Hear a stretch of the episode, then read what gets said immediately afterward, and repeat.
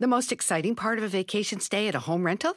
Easy. It's being greeted upon arrival with a rusted lockbox affixed to the underside of a stranger's condo. Yeah, you simply twist knobs, click gears, jiggle it, and then rip it off its moorings, and voila!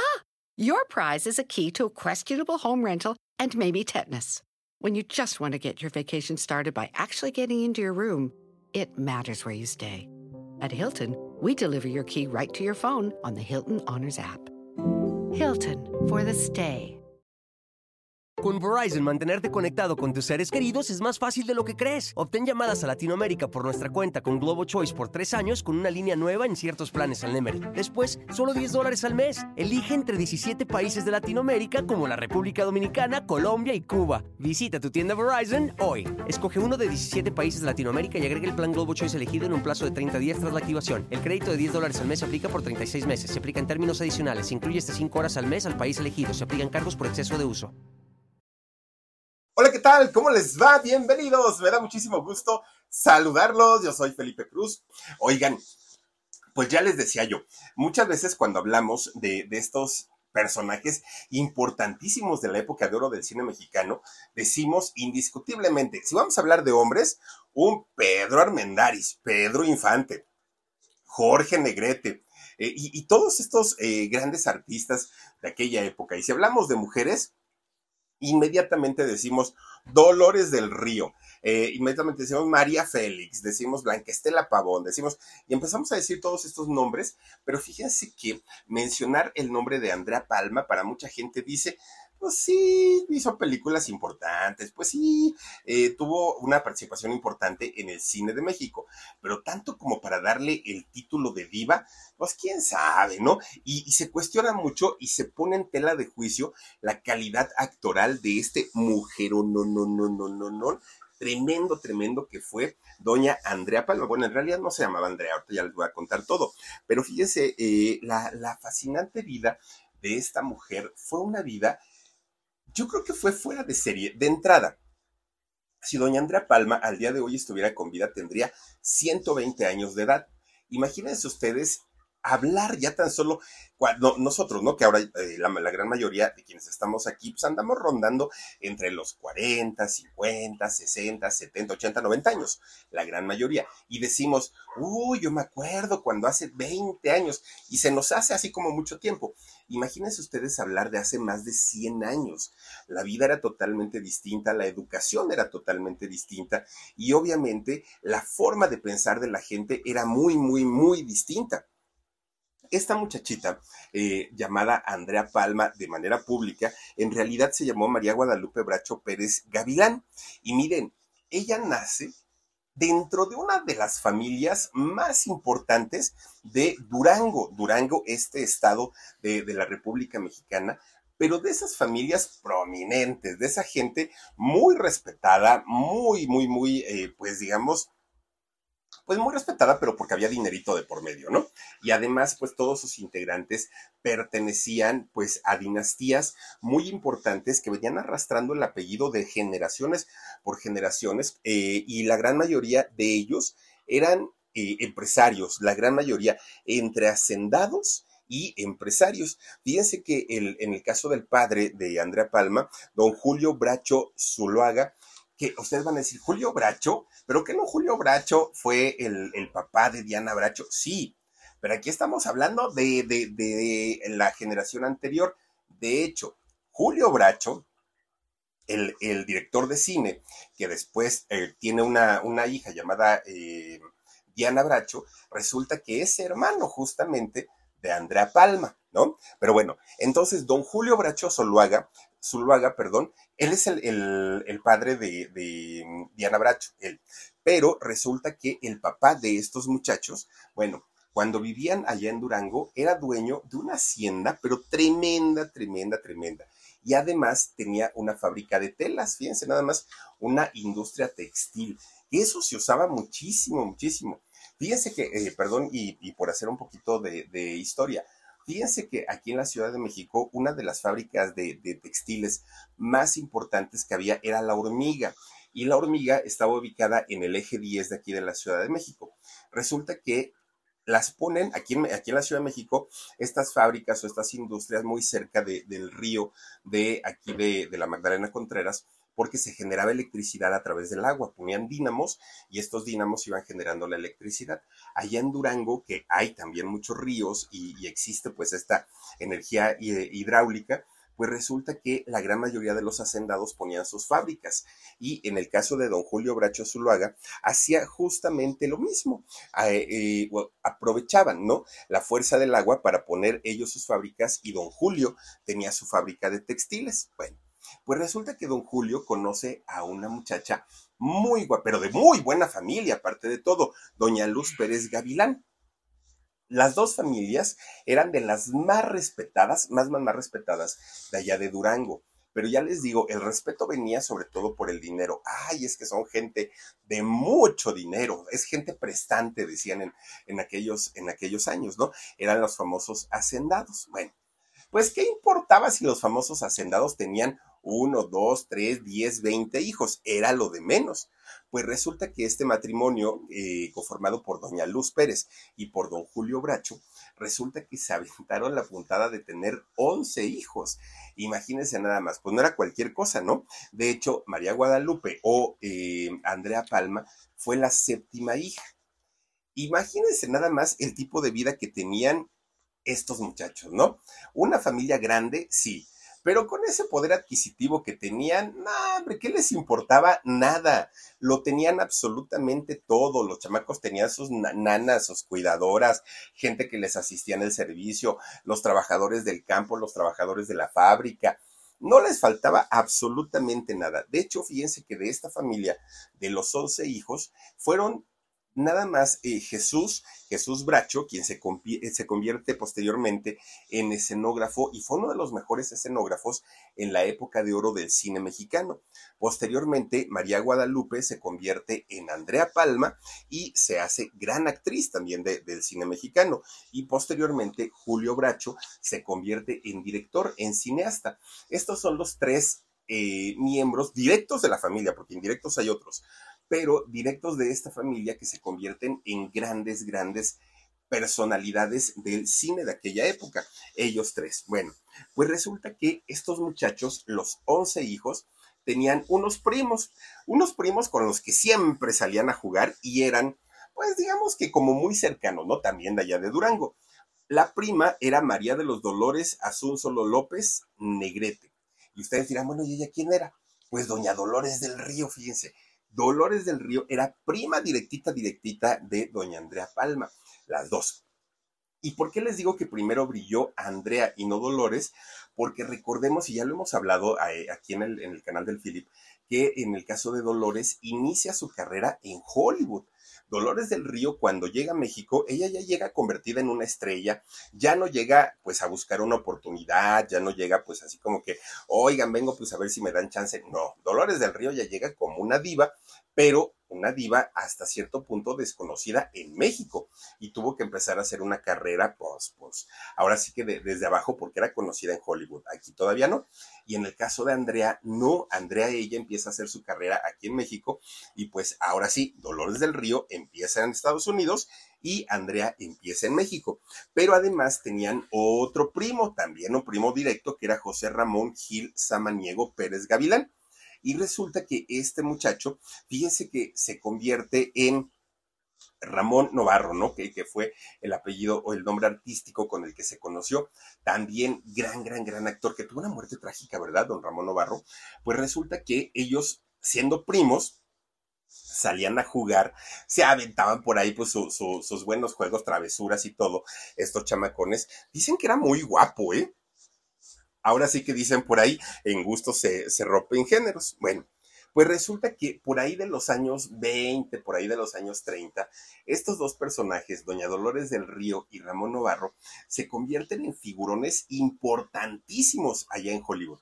De hecho, cuando eh, en, un, en un momento de su vida Andrea Palma se va a trabajar para allá, para Hollywood, trabaja como extra en películas donde sus primos ya salían con personajes muy importantes, porque ella apenas iba empezando y miren que el nombre y el apellido no le sirvió de mucho a Andrea Palma para que le dieran un papel importante. De hecho, no logra hacer una carrera destacada allá en, Hollywood.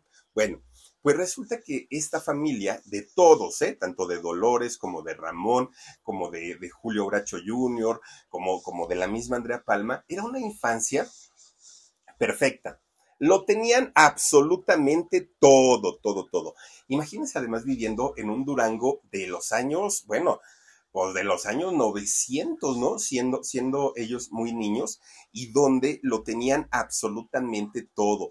No tenían limitaciones. Bueno, los chamacos, eh, miren, tronaban los dedos y ya tenían ahí gente a su disposición. Ellos no conocieron la pobreza, no conocieron y pensaban que todo el mundo vivía igual, cuando en realidad pues era totalmente distinto. Incluso ellos, siendo muy jovencitos, siendo niños, la gente tenía que hablarles de usted a los niños, imagínense, por el respeto a los adultos. Bueno. The most exciting part of a vacation stay at a home rental? Easy. It's being greeted upon arrival with a rusted lockbox affixed to the underside of a stranger's condo. Yeah, you simply twist knobs, click gears, jiggle it, and then rip it off its moorings, and voila! Your prize is a key to a questionable home rental and maybe tetanus. When you just want to get your vacation started by actually getting into your room, it matters where you stay. At Hilton, we deliver your key right to your phone on the Hilton Honors app. Hilton for the stay. Pues resulta que en el caso de Andrea, siendo muy chiquita, su papá, don Julio Bracho, resulta que quería que, la niña se cultivara y se educara bien, convertirla en una señorita de sociedad, era lo que quería Julio, ¿no?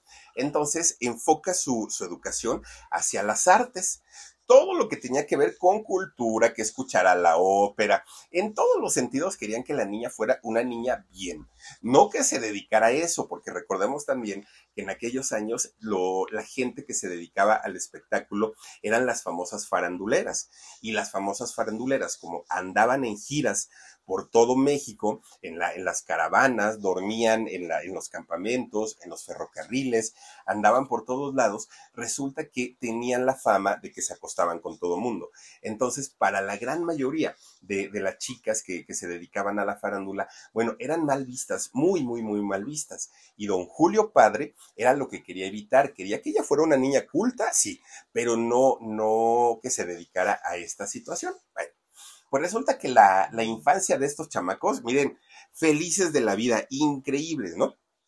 pues entre todos los primos, los tíos, ellos tenían una vida de ensueño, una vida maravillosa. Bueno, ¿a qué jugaban estos chamacos generalmente? Pues con calcetas, con calcetines, con medias, hacían sus famosos títeres. Y los, imagínense jugar a Dolores del Río siendo niña, Ramón Navarro también, a la misma Andrea Palma, grandes actores, grandes artistas en años futuros, siendo niños jugando a hacer este tipo de, mm, obras de teatro, de, títeres, ¿no? De marionetas y todo eso, y esos eran sus juegos, y cobraban dinero, y aparte les sobraba el dinero, cobraban dinero y, y, y este, dejaban que los papás entraran a las, a las funciones. Esa era su, su infancia. Muy, muy, muy bien, el, pues digamos, toda esa primera parte, esa primera etapa. De hecho, fíjense que luego de repente se reunía don Julio Bracho, padre, con el papá de Dolores del Río. Y entonces cuando estaban, ay, miren nada más, ay, ¿cómo, ¿cómo, jugaba uno antes de ahí, ahora ya, esos juegos pues ya, ya fueron. Bueno, pues entre el padre de Dolores del Río y don Julio Bracho papá hacían bromas porque decían, ¿cómo la ves? ¿Es que quieren ser artistas? No, hombre, para ser artistas tienen que ser bonitas. Mira estas chamacas prietas, decían ellos, ¿no? ¿Cuándo van a ser figuras del espectáculo? No, no, no. Se burlaban mucho. ¿Quién iba a decir que las dos iban a ser grandes divas del cine? Bueno, pues resulta que la vida era de 10, de maravilla. No había niños más felices, no había padres más felices, todo excelente. Va avanzando el tiempo. De repente llega, ah, bueno, todo esto sucede en la, en la época en lo que en México le llamamos el porfiriato, en donde don Porfirio Díaz, en el mero mero, era el que las movía, el que se reelegía, el que, bueno, ya saben, ¿no? Presidente de México. Y resulta que de todo esto se cansa el pueblo, se cansan de los abusos, pues digo, uno, uno tiene paciencia, pero llega el momento en el que se cansa y se fastidia uno y reaccionan. Y resulta que el pueblo en 1910 hace un movimiento armado llamado la Revolución Mexicana. en donde prácticamente era pues tumbar todos estos privilegios que existían, en donde unas cuantas familias poseían la riqueza del, del país y los demás pues eran muy pobres. Nos hagan de cuenta que ya regresamos a los mismos años, ¿no? Pero resulta que eh, empieza este movimiento armado y empieza en el norte de, de México. Resulta que cuando empiezan a tomar los revolucionarios, les decían los de la bola, ¿eh? Así les decían en, aquel momento. Bueno, pues resulta que cuando empiezan eh, los de la bola a tomar diferentes ciudades del país, una de, las primeras ciudades que se avisó que iban a tomar los revolucionarios era Durango, Durango, Durango. Y entonces a toda esta gente prominente de muchísimo dinero, muy respetado, se sabía que la bola les iba a quitar su dinero y les iba a quitar el dinero para la causa de la revolución. Y entonces, ¿qué es lo que hace don Julio Bracho? Pues fíjense que don Julio tiene que agarrar a sus once chamacos, a doña Lucecita, la esposa, y dijo, vámonos de aquí, porque si no, no, una, una de dos, nos van a quitar las cosas que como sea ya están perdidas, pero además, pues nos pueden hasta quitar la vida, ¿no? Porque pues hay balazos y todo, era un movimiento armado. Fíjense que algunos eh, empresarios hacendados de aquel momento, ahí en Durango, y en otros, en otros estados, resulta que veían este movimiento armado como algo pasajero y decían, si vienen a tomar la ciudad, no les abrimos ¿no? las, las haciendas y logramos librarla, ya se van a ir y pues nos van a dejar en paz. Pero don Julio, que era un hombre muy visionario, resulta que él dijo, no, este movimiento no va para poquito tiempo, este movimiento seguramente va a durar muchos años. Y entonces él agarra a su familia y dijo, vámonos, yo no tengo por qué quedarme aquí y exponer a mi familia. Pues miren, agarra a sus once chamacos, agarra a su mujer y cuando, cuando iban, ¿no? Ya para, para afuera, resulta que ven cómo su fábrica de telas empieza a arder. Oigan, le quemaron la, la fábrica a don Julio Bracho el, día de hecho que tomaron la ciudad de Durango. Eh, para, ese momento ya la familia, la familia Bracho, ya venía camino a la Ciudad de México, pues ya no les quedaba de otra, ¿no? Más que eh, terminar huyendo. Y don Julio dijo que bueno que saqué a mi familia, porque de otra manera, pues las cosas se hubieran complicado muchísimo, muchísimo. Llegaron a, vivir a, la Ciudad de México y se establecieron allá en la colonia Juárez. Por ahí por donde se encuentra la zona rosa, llegaron a la calle de Nápoles. Bueno Obviamente traían, todavía traían pues sus ahorritos, su dinero. En esos años existían los centenarios, bueno, siguen existiendo, monedas de oro, pero se, ocupaban más, ¿no? En, en aquel momento. Imagínense traer monedas de oro, de oro, de oro. Bueno, pues resulta que sí, durante algún tiempo vivieron muy bien allá cerquita de la zona rosa, una colonia bastante bonita hasta el día de hoy, pero poco a poquito el dinero empieza a escasear. ¿Por qué? porque eran muchos hijos y porque pues por más que el señor trabajaba, pues, pues como que no alcanzaba. Y resulta que se tienen que mudar y se van ahora al barrio de Tacubaya. Fíjense, después de haber llegado a una de las colonias más bonitas, tienen que mudarse a Tacubaya, que es una colonia popular, que es una colonia, bonita, ¿eh? déjenme decirles, Tacubaya, San Pedro de los Pinos es muy bonito, pero en aquellos años, pues había una diferencia tremenda entre la gente que vivía sobre el Paseo de la Reforma y la gente que vivía pues ahí en, eh, en Tacubaya. Pues ahí tuvieron que irse los once chamacos con su papá, con su mamá y con todo, con, con todo mundo, hasta con el perico cargaron. Pues ya no había tanto dinerito. Bueno, pues resulta que don Julio, que estaba acostumbrado a ser un hombre de, pues, ¿cómo decirlo? Un, un hombre de negocios, un hombre emprendedor, un hombre empresario, fíjense que llegando a la Ciudad de México, él intenta, bueno, no intenta, sí puso una fábrica de aceites. ¿no? Y dijo, pues ya aquí con la fábrica me voy a recuperar y nos vamos a ir para arriba. Después eh, puso un negocio de venta de carbón, venta de carbón a domicilio. Y hagan de cuenta que con este tenía varios carreteros gente que tenía sus carretas y con la carreta iban a entregar a domicilio el carbón, ¿no? Para la, para la comida, bueno, para, la, para cocinar, obviamente. Pero fíjense que don, don Julio, pues no era su fuerte, ¿no? Ni lo del aceite, ni lo del carbón. No se supo administrar y se fue a la quiebra y lo pierde todo. Sus ahorros, sus negocios, bueno, se queda en la calle de la amargura. Una familia que lo había tenido todo, que era de las más respetadas, que bueno, en la vida, en la vida estas familias eh, habían sabido lo que eran las carencias, lo que era no tener, lo que era vivir al día. Ellos no lo conocían. Pues resulta que a partir de ese momento lo experimentaron y lo experimentaron de la noche a la mañana. Fíjense que don Julio Bracho padre al mismo tiempo tenía cuatro trabajos. En uno trabajó administrando quién sabe qué cosas, en otro de obrero, en otro, bueno, pobre señor, ya llegué vieja, ya me voy vieja, y así se la pasaba don Julio Bracho. Pues con once hijos, ¿cuándo le iba a alcanzar? En el caso de doña Luz, la, la esposa, Doña Luz era una princesita. ¿Cuándo en su vida? Bueno, ni comida para los hijos hacía, porque para eso estaba la cocinera, para eso estaban las nanas. O sea, Doña Lucecita no, no, nunca batalló. Pues viviendo en Tacubaya, pues con la pena, doña Lucecita, porque ahora se tiene que hacer cargo de los chamacos. Lávele la ropa en, láveles la ropa en lavadero, hágales de comer. O sea, era, la vida les cambió para todo. Y nosotros diremos, ay, pues qué chiste, todas las amas de casa lavan, planchan, eh, atienden a los niños, van a, van a, este, a trabajar sí, y, por eso es que se les respeta tanto a las, a las mamás, a las amas de casa, que puedan ser amas de casa y trabajadoras, porque no cualquiera. Y resulta que en el caso de Doña Luz, ella pues fue educada como una princesita y no sabía trabajar, no estaba acostumbrada. Para ella fue un golpe tremendo, tremendo convertirse en mamá y ama de casa de la noche a la mañana. Bueno, pues a pesar de que se hizo cargo de sus, de sus hijos, fíjense que a las niñas, a, a las señoritas de la casa, les dijo, a ver, chamacas, pónganse a pensar, a ver qué se nos ocurre para poder sacar un dinerito y ayudar a su padre.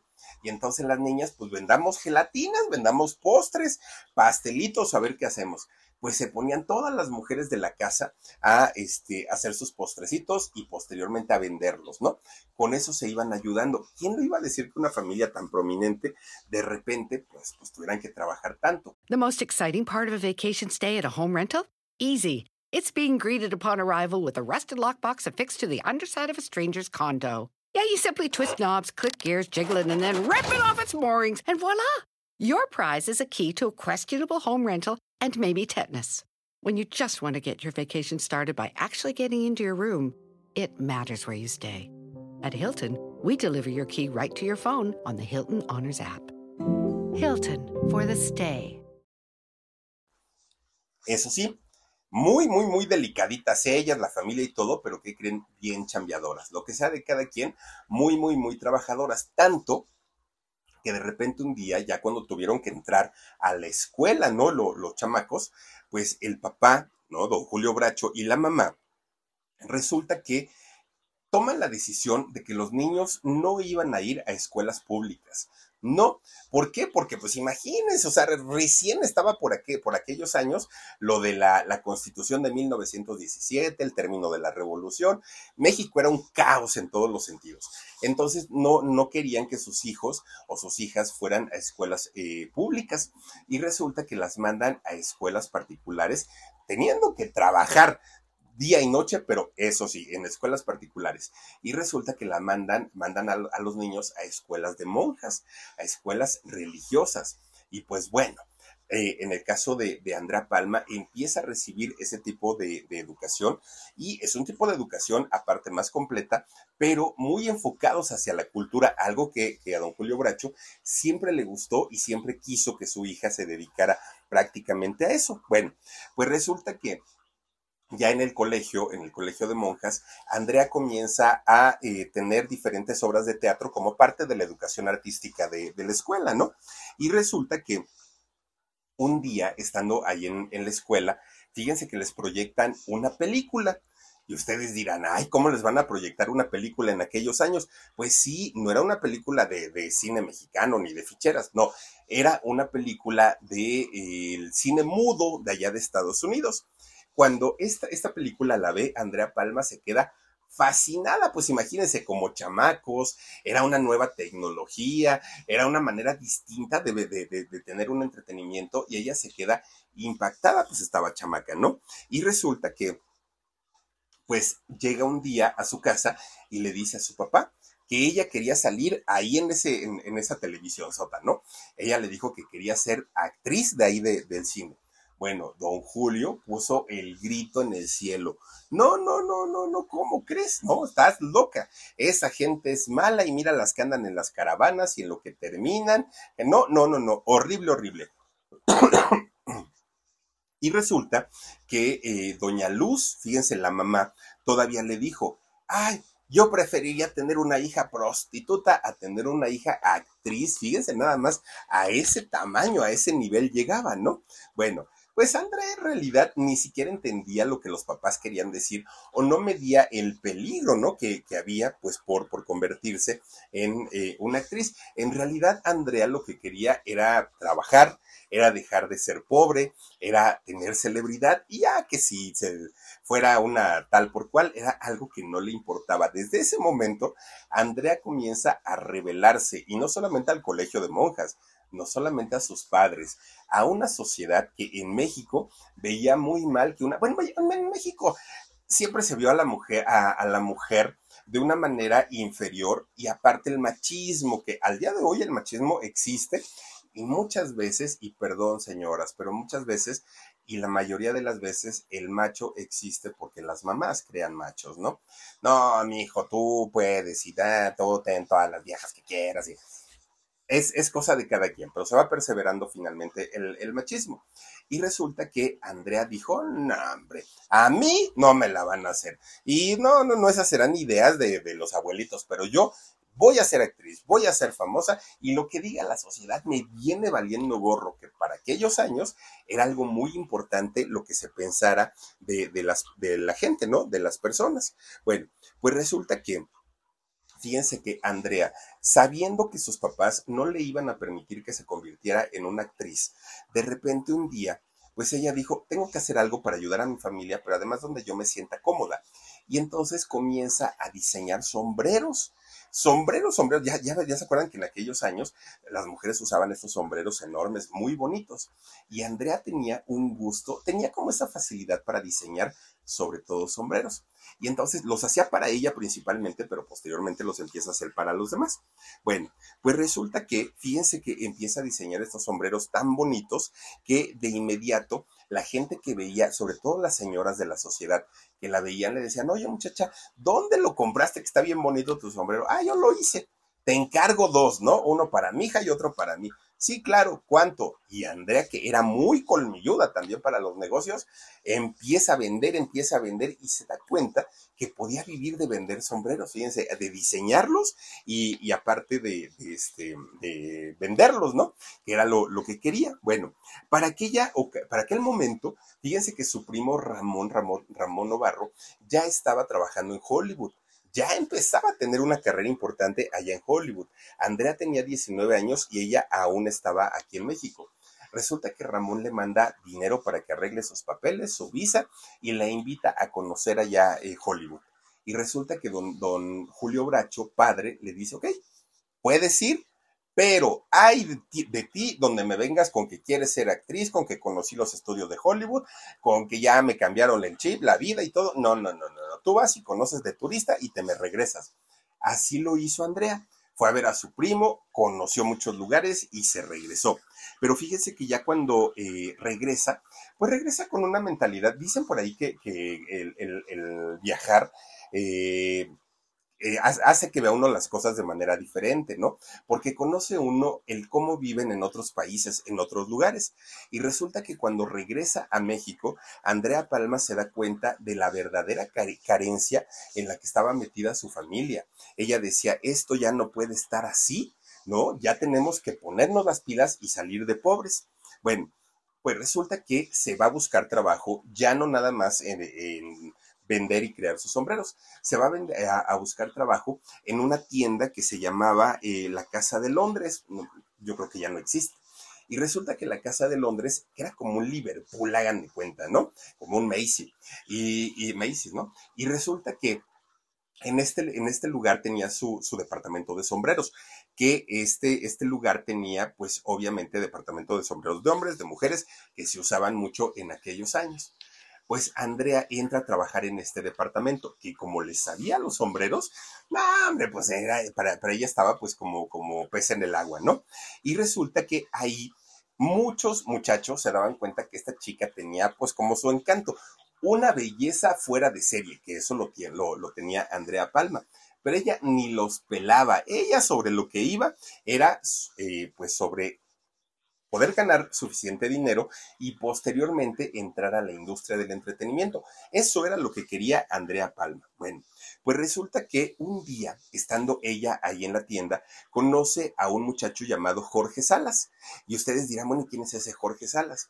Resulta que este muchacho veía la pasión con la que Andrea vendía sus sombreros, ¿no? Ahí en la tienda en esta de, de Londres y resulta que le dice, oye muchacha, yo veo que tú pues vendes así como con muchas ganas y eres muy buena y todo.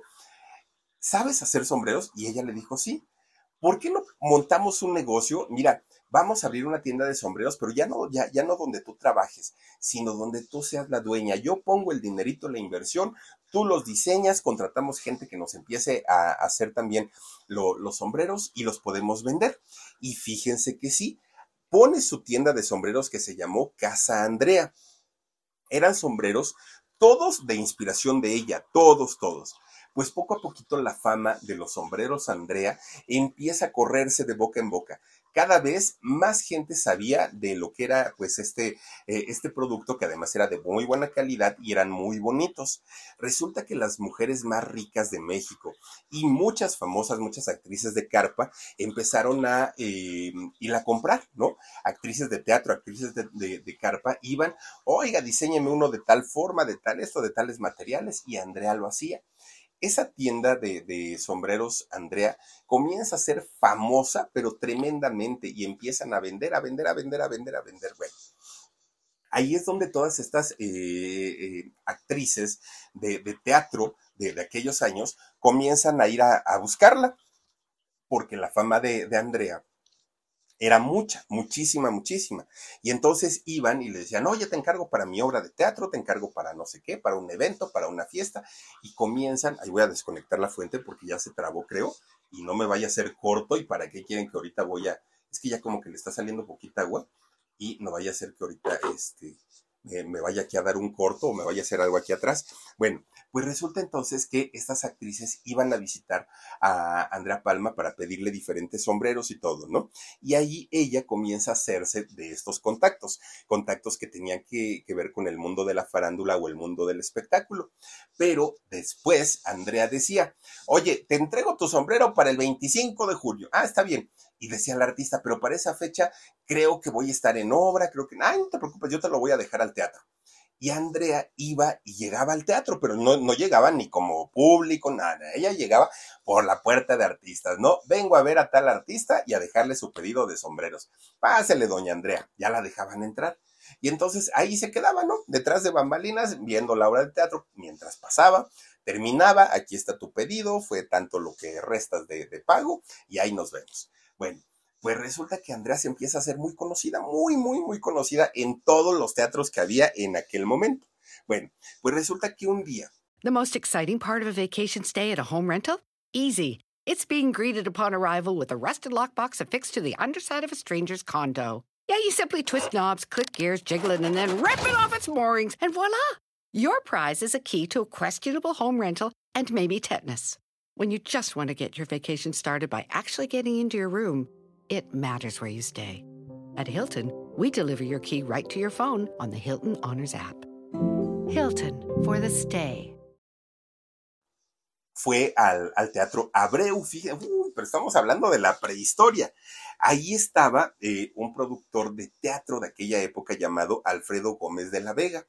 Y resulta que Alfredo, cuando, cuando entra Andrea Palma, a este teatro Abreu y ve a Alfredo, Alfredo, que era peloncito, se estaba jalando los pocos pelos que tenía, ¿no? Porque estaba muy mal, muy, muy mal, estaba desesperado. Y Andrea, pues así como que dijo, ay, creo que no es momento para entrar. Bueno, pues resulta que estaba en, en aquel momento Alfredo dirigiendo una obra que se llamaba Maya. Y esta obra, que se llamaba Maya, estaba protagonizada nada más ni nada menos que por doña Isabela Corona. Imagínense nada más, ¿no? Isabela Corona era la mera mera de esa obra, que Isabela Corona para aquel momento ya tenía una amistad muy, muy, muy cercana con eh, Andrea Palma. Bueno, ¿Qué era lo que había pasado? Pues ese día había función de teatro de Maya y resulta que Isabela Corona avisa al productor Alfredo que no iba a ir a trabajar. Y ustedes dirán, ¿y por qué no iba a ir? Ah, porque la señora estaba dando a luz, imagínense ustedes. Y resulta que nadie sabía que eh, Isabela Corona estaba embarazada, nadie. Ella estaba trabajando, ¿no? Ahí estuvo todo, todo el tiempo. Bueno, pues resulta que a nadie, fíjense cómo estaría de, flaquita, de delgadita, que nadie supo que estaba embarazada hasta el momento en el que pues ya el chamaco se este, quería venir al mundo y ese día se alivió, ¿no? Ese día pues fue a, a tener a su bebé. Bueno, pues resulta que estaba desesperado este Alfredo. No, no tenía idea qué iba a hacer, ya había boletos vendidos, el teatro estaba lleno, no tenía protagonista y, y Andrea Palma estaba ahí parada, ¿no? En la entrada del teatro. Y entonces, pues el productor, Alfredo, dentro de toda su locura, dentro de todo, eh, la, preocupación que tenía, ve la silueta de, Andrea, flaquita, flaquita, ¿no? Andrea. Dice, ¿y tú qué, qué niña? ¿Qué vienes a buscar? ¿O qué? De ahorita no tengo cabeza para nada. ¿Qué quieres? Y le dijo, no, no, no, pues don Alfredo, no se espante, pues soy yo, ¿no? soy este, eh, Andrea. Ah, pues ¿qué pasó? No, es que fíjese que vengo a buscar este, a Isabela, pero pues, pues, ya me dicen que no está. No, ni me la menciones, que esta niña pues, se fue a atender a su chamaco, yo ni sabía que estaba embarazada, que no sé qué. Y le dijo, cálmese, ¿qué necesita? A ver, a lo mejor yo, la, yo lo puedo ayudar. No, no me puedes ayudar, necesito una protagonista que tenga nombre, que sepa actuar, que se sepa la obra y es para hoy, para hoy, para hoy. Y le dijo, mire, le voy a decir algo. A esta Isabela es mi amiga yo la vengo a ver aquí al teatro seguido, seguido, seguido, seguido. Estamos aquí, plática y plática. Y me sé todo, todo, todo. Me sé dónde entra, dónde sale, dónde se ríe, dónde canta, dónde baila, todo, todo, todo me lo sé, porque pues aquí no la pasamos plática, plática y plática muy a gusto. Pero además, déjeme le digo algo, me queda su ropa, porque estamos igual de flaquitas.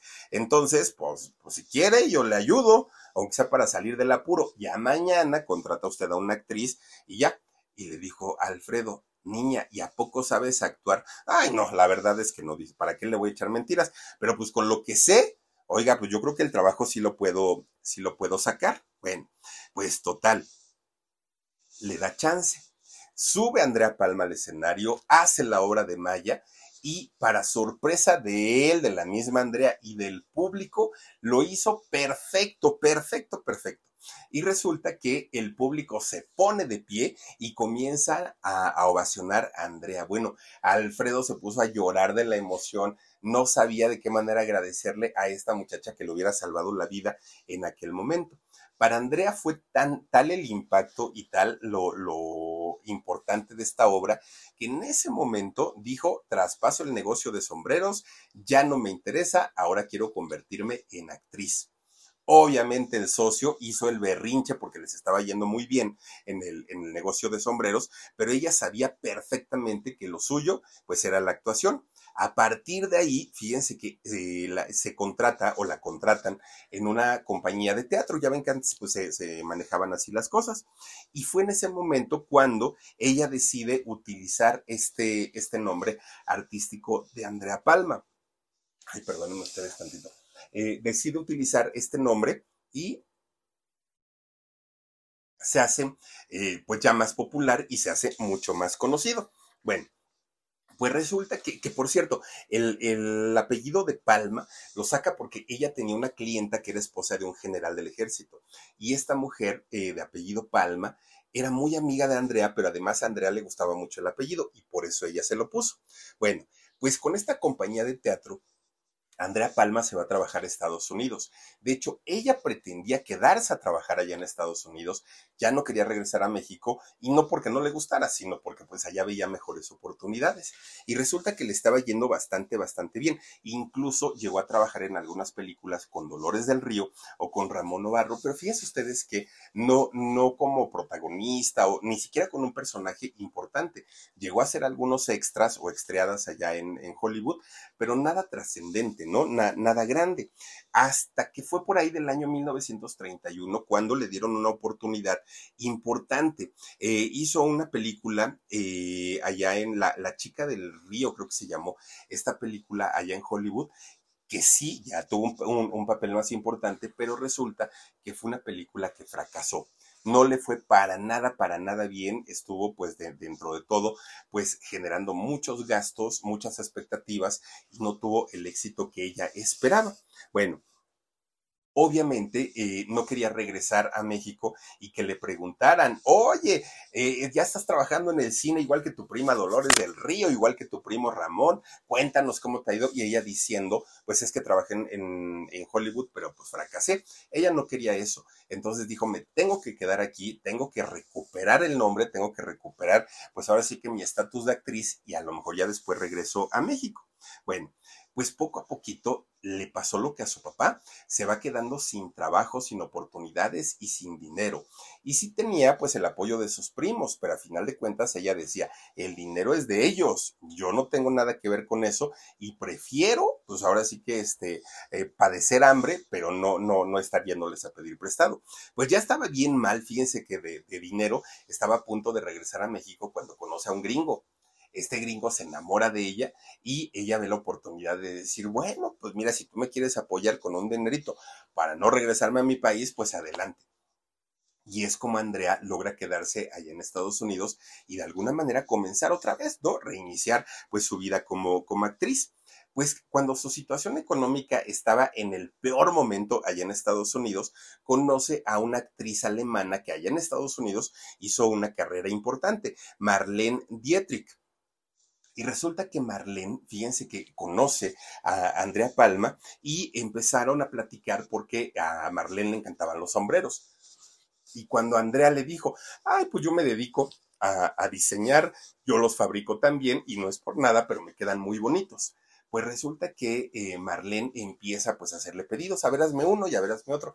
Termina contratándola como su asistente, como a su asesora de imagen, con ella ensayaba sus parlamentos. Bueno, se hacen además grandes, grandes amigas estas dos, dos mujeres. Bueno, pues resulta que estando dentro ya de, de, de, esta situación, en donde además ya eran muy amigas, pues eh, Andrea era quien le diseñaba toda la imagen Andrea Palma para aquel momento sabía poner incluso pestañas postizas, que eso era una novedad, ¿no? Y eh, cuando se las ponía a, esta mujer, Marlene Dietrich, pues eh, resulta que sobresalía todavía más su belleza. Por eso la quería muchísimo, muchísimo. Todo ese tiempo que trabajó Andrea Palma con Marlene, fíjense que le sirvió para saber cómo se comportaba una diva, porque decía, es que Marlene se para así, mira así, voltea siempre para un lado, o sea, siempre empezó como a estudiarla mucho, gestos, movimientos, todo, todo, todo, ¿no? Bueno. The most exciting part of a vacation stay at a home rental? Easy. It's being greeted upon arrival with a rusted lockbox affixed to the underside of a stranger's condo. Yeah, you simply twist knobs, click gears, jiggle it, and then rip it off its moorings, and voila! Your prize is a key to a questionable home rental and maybe tetanus. When you just want to get your vacation started by actually getting into your room, it matters where you stay.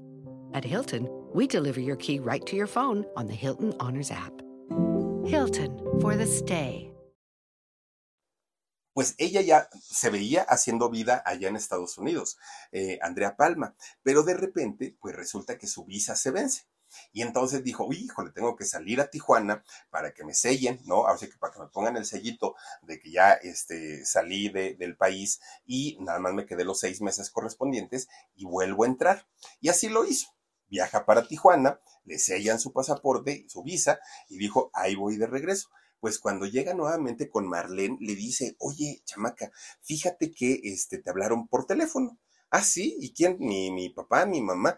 No, un ruso. Ah, Chihuahua, un ruso que me habla de México. Sí, dice, fíjate que sí. Y este señor te dejó un recado. Se llama eh, Arcadi Boitler. Ah, Chihuahua, ¿y este quién es? Pues que es productor de cine, que te andan buscando y que le hables.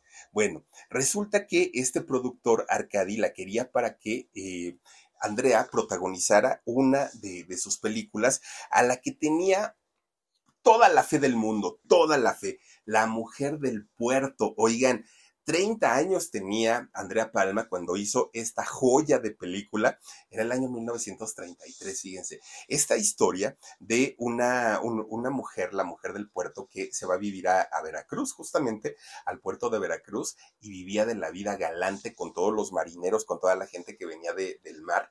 Esta mujer, bueno, se convirtió, Domingo Soler este, trabajaba por ahí en, en esta película, una, sí, miren, ahí está Don Domingo Soler, un, un, éxito pero rotundo. Esa película, bueno, marcó un antes y un después, tanto en el cine de, de Oro de México, pero también para, para Andrea Palma fue la película que la catapultó, que le dio toda la fama y que le dio todo el éxito del mundo. Rosario se llamaba su personaje en esta película. Y ya les digo, imagínense, estamos hablando de 1930 y decir que una mujer que además era farandulera, que, además había desafiado las reglas de, de, de la sociedad, ahora trabajar como prostituta en una película, bueno, escandalizó a todo mundo en aquellos años 30. Además, en, tanto en esta película como en, la vida real, resulta que Andrea Palma usa, usaba pantalón. Y ustedes dirán, ay, eso que tiene, pues todo el mundo usa pantalón que una mujer en aquellos años tuviera el atrevimiento de ponerse un pantalón era pecado mortal, mal visto, se convertía en lo peor de lo peor de lo peor. Y a Andrea le valía gorro y ella lo hizo, fumaba y le valía gorro. Bueno, ella hacía lo que se le daba la gana sin mayor problema. Pues esta eh, película de la mujer del puerto se hizo un clásico en el cine y está considerada dentro de las 100 mejores películas de México de todos los tiempos, de todos los tiempos. Bueno, imagínense nada más. Eh, cuando sale esta película y se estrena, había reseñas en los periódicos que decían, México por fin, por fin tiene una estrella. A ese nivel estaban considerando el trabajo de Andrea Palma en, en aquel momento. Bueno, hicieron después dos versiones más de La Mujer del Puerto, dos versiones más pero resulta que ninguna de estas versiones tuvo, el éxito que, que en, aquel, en aquellos años, tranquilo Aaron, que en aquellos años tuvo La Mujer del Puerto con Andrea Palma.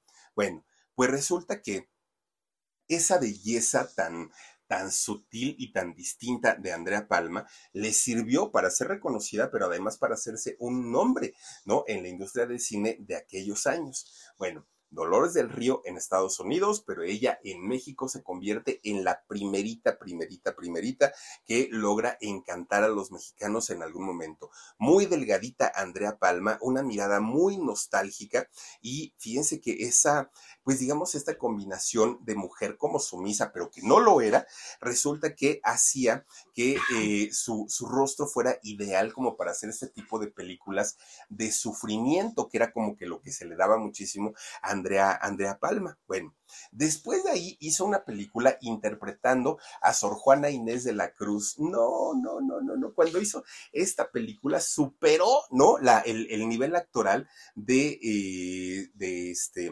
la, la mujer del puerto. Bueno, ya Andrea estaba en los cuernos de la luna, le estaba yendo bastante, bastante eh, bien, y es cuando entonces Dolores, su prima, le dice, pues vente a Hollywood, mija, tienes que aprovechar tu momento, ahorita está todo este por acá muy bien, y ya que tienes ahora sí, pues un nombre allá en México, acá te van a dar papeles muy importantes.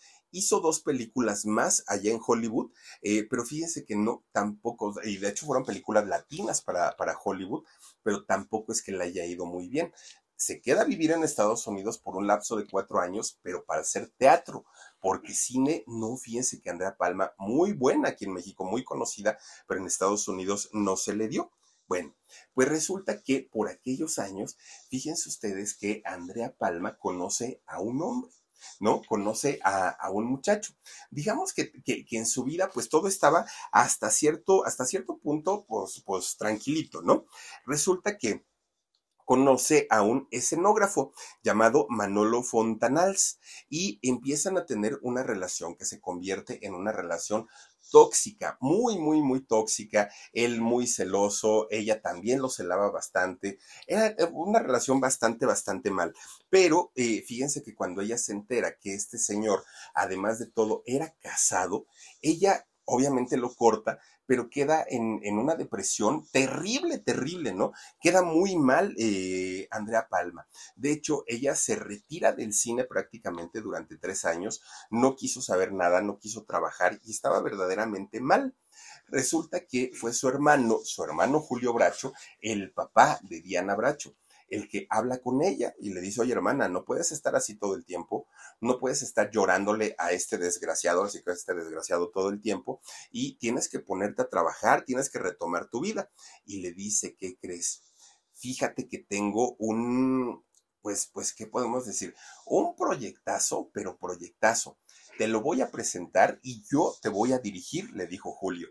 Y entonces Andrea Palma dijo, no. No, no, no, no, no. Mira, de entrada yo como, como actriz soy muy temperamental. Y tú como director, no, no, no, esto va a ser un, un, un caos, ¿no? Mejor no, tú sigue con tu vida, yo sigo con la mía y hasta ahí pues le estuvo, insiste insiste y insiste hasta que termina aceptando. Hizo la película de Distinto Amanecer, fíjense nada más, joya del cine de, oro de México. Película, no, no, no, eh, producida, dirigida por eh, este señor eh, Bracho, se me fue el nombre, este, Julio Bracho, gracias, Julio Bracho y protagonizada obviamente por su hermana Andrea Palma. Bueno, pues resulta que después de ahí, miren, hizo todas las películas habidas y por haber Andrea, ¿eh? Todas, desde Tarzán, Santa, La Dama de las Camelias, Aventurera. Oigan, cuando hizo el personaje de Aventurera que sale de, de esta Rosaura, ¿se acuerdan ustedes? De la Madrota. Oigan, qué personaje hizo esta mujer allá junto con, con Doña Ninón Sevilla. Bueno, cantidad y cantidad de películas que podemos decir de doña Andrea Palma, ensayo de un crimen de Luis Buñuel hizo también por ahí, una cosa extraordinaria esta mujer. Bueno, hizo cuanto quiso, lo que quiso y todo. Pero en la cuestión amorosa no le fue nada bien a Andrea Palma, nada, nada bien. Imagínense ustedes, digo, ya empezar con el pie izquierdo, ya, pues digo, más no se puede. Su primer novio, su primer amor, su primer romance, miren, Ninón Sevilla, no, no, no, esta mujer, increíble. Y el, el este, ¿cómo era este? El, cojo, ¿no? Oigan, resulta que doña eh, Andrea, Andrea Palma, fíjense que uno de sus primeros novios o romances que anuncia Andrea Palma fue con don Ernesto Alonso. Háganme ustedes el favor. No, pues ya casi agarra la Gigi Oigan, pues resulta que decía que don Ernesto Alonso, que es su novio, que gran amante, que no sé qué, que no sé cuánto. Bueno, no duraron, ah, pues quién sabe por qué, ¿verdad? No duraron ni tantito. Ya después es cuando conoce a este escenógrafo, que ya les digo, Manolo Fontanals, y resulta que le salió casado tampoco este pues pues prosperó ahí el, el, romance de hecho pues es cuando ya les digo que se retira no de, de trabajar bueno pues resulta que eh, dentro de todo el trabajo que estaba haciendo Andrea Palma, un día la invitan a trabajar a España y le dijeron, vente para acá, mira, tu fama ya llegó hasta este lado del planeta y acá puedes hacer eh, personajes muy importantes como los has hecho en México. Y es ahí donde conoce a Enrique Díaz Indiano, un actor y quien se, se convierte en su único esposo, el único.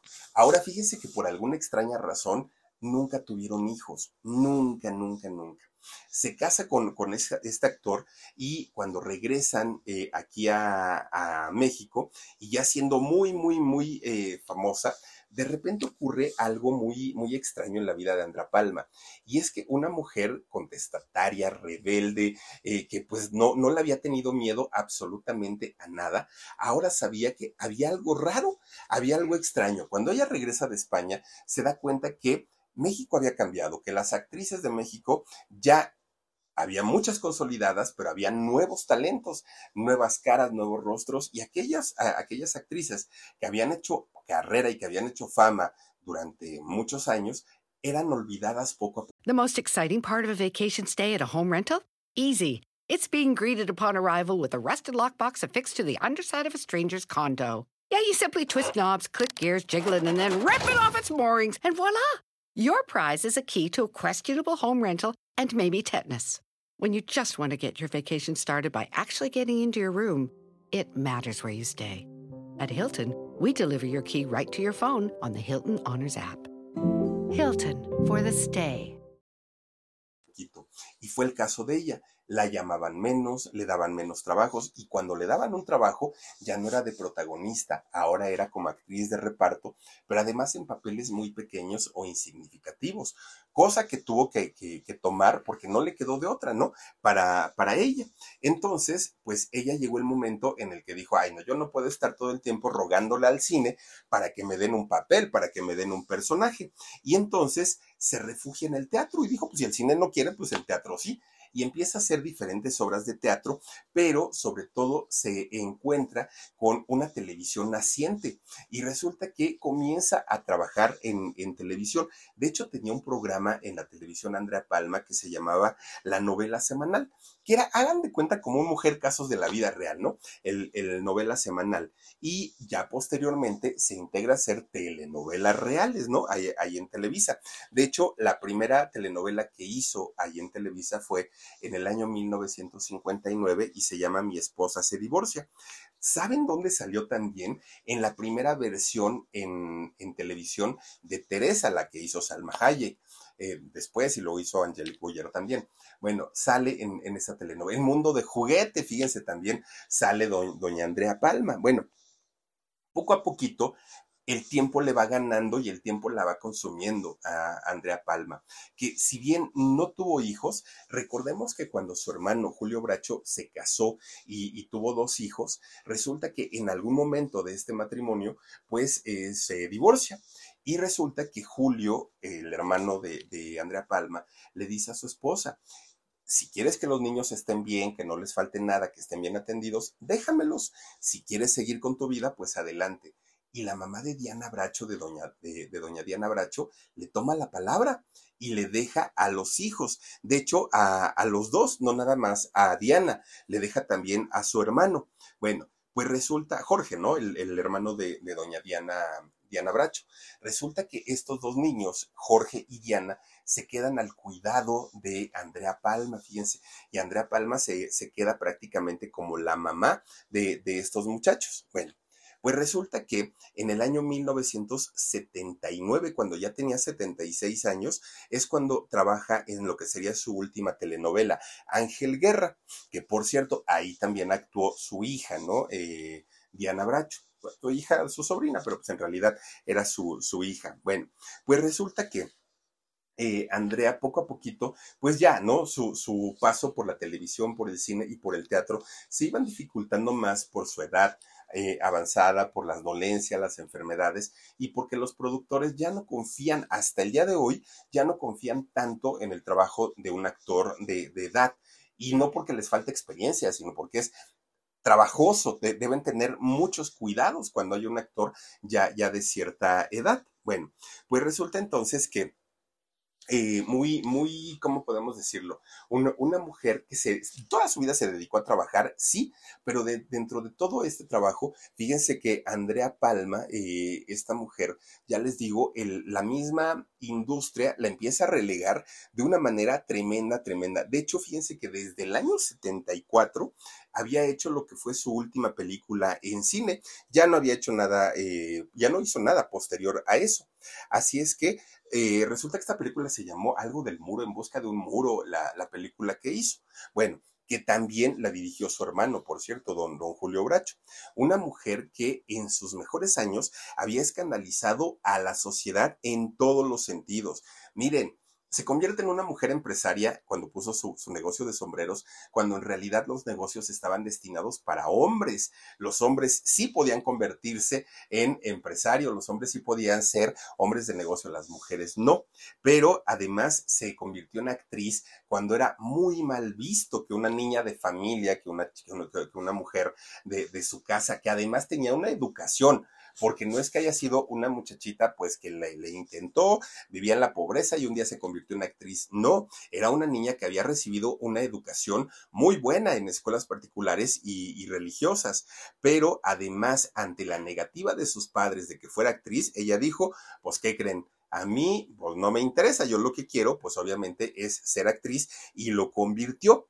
Bueno, pues quién iba a decir que esta señorita de, de, sociedad, pues se hubiera revelado ante una sociedad que no entendió en aquel momento y tuvo que luchar contra muchos prejuicios, Andrea Palma. No crean ustedes que fue tan fácil para ella poder lograrlo. Era la sociedad muy machista, muy conservadora y con todo y todo, ella dijo, quítense porque ahí les voy. Bueno, las mujeres estaban como vistas y hechas en aquellos años para embarazarse, tener hijos, cuidar al marido, y esa era la función de, de, una mujer, no para todo lo que hizo Andrea. Bueno, pues resulta que siendo no una mujer convencional, eh, siendo una mujer criticada cuando salía a la calle y llevaba pantalones. Ay, Dios mío, decían cómo esta mujer se atreve a ponerse ropa para hombres y todo, ¿no? Eh, pues que es hombre, le decían en, en aquellos años. Bueno, pues dentro de todo lo, lo, lo que le criticaron a Andrea, un día, fíjense nada más, un día dijo Andrea, y eso que no saben todo lo que hago. Ah, señora, pues ¿qué hará? Le dijeron. Y dijo, pues miren, de entrada, y que se saca el brasier, Andrea Palma, y dijo, pues yo ni brasier uso porque ni me gusta y porque, porque me siento muy incómoda. Y se quitó el brasier. A ese nivel de mujer que, que, que era rebelde, pues era lo que le, le, le gustaba. Bueno, imagínense ustedes, una chica de sociedad que tenía su coche por fuerza o manejaba el marido o manejaba un hijo o, alguien, pero una mujer no podía manejar porque era mal visto. Pues Andrea Palma agarraba su coche y eh, manejaba horrible, horrible, horrible. A vayan a saber si no le dio un empujón a alguien porque manejaba muy mal, pero ella agarraba su coche y manejaba. Hacía cosas que hoy podría, podrían darnos risa, ¿no? Las cosas que hacía Andrea, pero en aquellos años era bastante, bastante mal visto todo lo que hacía. Bueno. Conforme van pasando los años, ella ya no salía tanto, ya se la pasaba prácticamente en su casa todo el tiempo sola, ¿no? Ahí estaba. Sí tenía a, sus sobrinos, sí tenía a sus demás hermanos, los que, lo, los que vivían todavía, pero resulta que ella decidió estar sola en su casa. Y así se la pasó durante mucho tiempo, hasta que un día se harta y dijo, ay, no, pues creo que sí me hace falta la compañía. Digo, a final de cuentas, somos, so, somos este, seres hechos justamente para la convivencia, ¿no? Y entonces resulta que ella toma la decisión de irse a refugiar a la casa del actor, aquella que abrió Don, Don Cantinflas y que, bueno, trae pleitos y pleitos y pleitos con Landa, pues resulta que este, ahí se mete Andrea Palma, obviamente habiendo cotizado en Landa, imagínense nada más, pues la, obviamente no, no le podían decir que no. Y Andrea encuentra en todos, en todos los actores retirados que estaban en aquel momento, pues digamos que una, buena compañía y se platican, fíjense que es lo bonito, ¿no? Se platican y te acuerdas que en el foro tal y conociste a tal persona y tal camarógrafo y bueno, empiezan a salir los recuerdos y fíjense que eh, platicaban sobre sus años de gloria. Y yo creo que fue una etapa muy bonita para, para doña Andrea Palma. El, el único problema es que para aquel momento ya padecía arteoesclerosis cerebral una, una enfermedad, además de todo degenerativa, que va haciendo que se pierda la coordinación del habla. Y en, en los últimos días de doña Andrea Palma, fíjense que ya no, se le iba entendiendo menos el habla.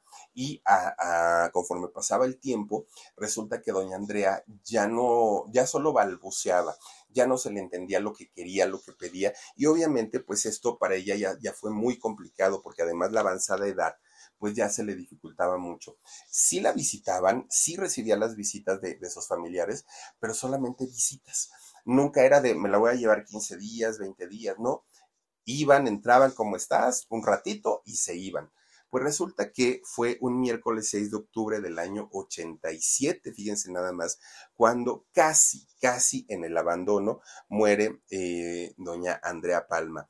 Las causas que se dijeron en aquel momento fue un desequilibrio hidroeléctrico, hidroeléctrico e insuficiencia renal y una hernia en la pared estomacal o abdominal. Fue lo que eh, termina quitándole la vida a doña Andrea Palma, fíjense nada más. Pues algo, algo extraño es que cuando llevan el cuerpo de doña Andrea a la agencia funeraria donde se iban a hacer los servicios, fíjense que fueron muy poquitas personas y de famosos, ¿Quién estuvo por ahí? Doña, mm, quien Alicia Montoya, fue por ahí gran actriz también. Estuvo doña Irma Dorantes, estuvo don Ignacio López Tarso y párenle de contar en los famosos que estuvieron. Obviamente todos los actores retirados de la casa del actor sí estuvieron acompañándola, pero a pesar de haber sido una diva del cine nacional, pues no, ¿eh? fueron muy, muy, muy poquitos lo, los que estuvieron por ahí. Eh, los restos de, de, doña Andrea Palma fueron eh, cremados en el Panteón Civil de Dolores. De hecho, dicen, dicen que la, las cenizas fueron colocadas junto a las de su hermano, don Julio Bracho, aunque también hay quien dice que están perdidas, que en realidad nadie sabe dónde quedaron las cenizas de doña Andrea Palma, pero pues mucha gente dice que sí, que están ahí justamente con su hermano eh, Julio Bracho. Fíjense, tan, tan, pues triste, ¿no? Des después de haber sido una celebridad en el cine, miren qué guapa doña, este, eh, Diana Bracho. Oigan, pues después de haber sido una celebridad en el cine, en el teatro y en la televisión, pues sí, sus últimos días los pasó, como la gran mayoría, ¿no? Creo yo, pues solita, eh, pues en depresión, pues sin la, la, compañía de la gente que ella consideraba importante en su vida y pues así terminó sus años esta mujer, la primer diva del cine nacional, 120 años, fíjense, del nacimiento de, de esta mujer, de esta duranguense, y aparte de todo, uf, de, de, una dinastía tremenda de, de actores, directores, escenógrafos, bueno, los brachos, nada más ahí, pues ahora sí que de, de, ahí partimos, ¿no? De quién fue esta gran mujer y pues ahí está la historia de doña Andrea Palma, fíjense nada más, y pues hasta aquí con esta historia. Pero miren, antes, antes de irme, porque oigan, ya hasta me regañaron porque el otro día me dicen, ay, Philip, ni les ha recomendado este, el producto, ¿verdad? Del de Maybayo Timproclínica. Y yo digo, se me ha olvidado. Como yo sí tengo cabello y tengo un montón, yo digo, todos, todos han de estar igual. No, resulta que hay personas a las que o se les cae el cabello, ¿no? De repente, o lo tienen bien delgadito. Hay gente que de veras que, miren, nomás se agarran así el cabello y se les quedan los puños de cabello en, en las manos. O de repente la piel también la tenemos y ahí sí la tenemos todos o la gran mayoría muy maltratada, ¿no? Por los rayos del sol, el polvo y todo esto. Fíjense que existe un producto que se llama MyBiotin Proclinical y este producto que viene en tabletas, viene en, en, pastillas, se toma, que además es un producto que está respaldado por la ciencia. Se toma una pastilla al día y en menos de una semana ya se tienen resultados en el cabello y en la piel. Y entonces el cabello se vuelve más resistente, más abundante y les da menos problema. Cualquier información que ustedes deseen, hay una página de internet que se llama www.mibiotina.com diagonal el Philip, www.mibiotina.com diagonal el Philip, y se van a dar cuenta que además tienen un precio especial, 9.95 dólares eh, mensuales es lo que cuesta cada frasco con 30 pastillas, obviamente el tratamiento, pero ese precio se lo respetan comprando, digamos, el constante, ¿no? El mensual es un precio bastante, bastante económico, eh, los resultados son reales, son comprobables y está respaldado por, los, por la ciencia. Maibayo Team Proclinical y cualquier información www.mibiotina.com diagonal el Philip, www.mibiotina.com diagonal el Philip. Así es que ahí está la recomendación. No me las cobren porque, oigan, se me ha olvidado ya desde cuando me dijeron, oye, este, ¿cómo vas con, con, con nuestras menciones? Y yo, ay, Dios mío, pues ni siquiera había hecho, ni les vayan a decir porque si no, capaz si me las andan cobrando. Nos vemos. Adiós, dormilón huesos. Adiós. The most exciting part of a vacation stay at a home rental? Easy. It's being greeted upon arrival with a rusted lockbox affixed to the underside of a stranger's condo. Yeah, you simply twist knobs, click gears, jiggle it, and then rip it off its moorings, and voila! Your prize is a key to a questionable home rental and maybe tetanus. When you just want to get your vacation started by actually getting into your room, it matters where you stay. At Hilton, we deliver your key right to your phone on the Hilton Honors app.